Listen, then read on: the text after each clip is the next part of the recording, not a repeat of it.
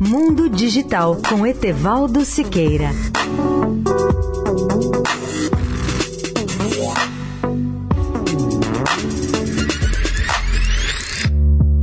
Olá, ouvintes da Eldorado. Vocês já imaginaram um quadro pintado por um algoritmo de inteligência artificial?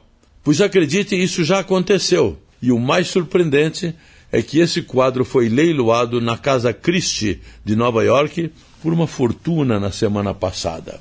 O quadro tem o nome de uma personagem francesa, Edmond de Bellamy de la Famille de Bellamy.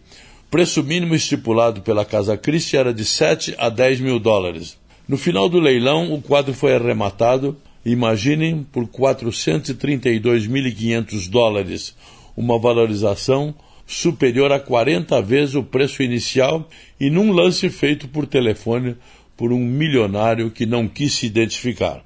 O leilão durou pouco mais de sete minutos. Durante esse tempo, dois compradores competiam online na França, dois outros ao telefone e uma pessoa fisicamente presente na sala em Nova York.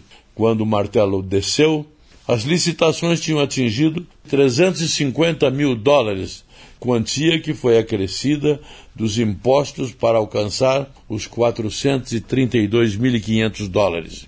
Mesmo diante das críticas dos especialistas em arte de que um sistema de inteligência artificial não poderia ter capacidade nem mérito para criar uma obra de arte, o retrato de Edmond de Bellamy foi arrematado por quase meio milhão de dólares.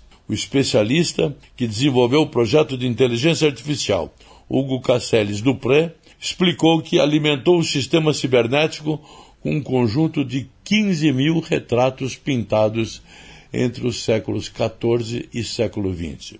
Etevaldo Siqueira, especial para a Rádio Eldorado. Mundo Digital com Etevaldo Siqueira.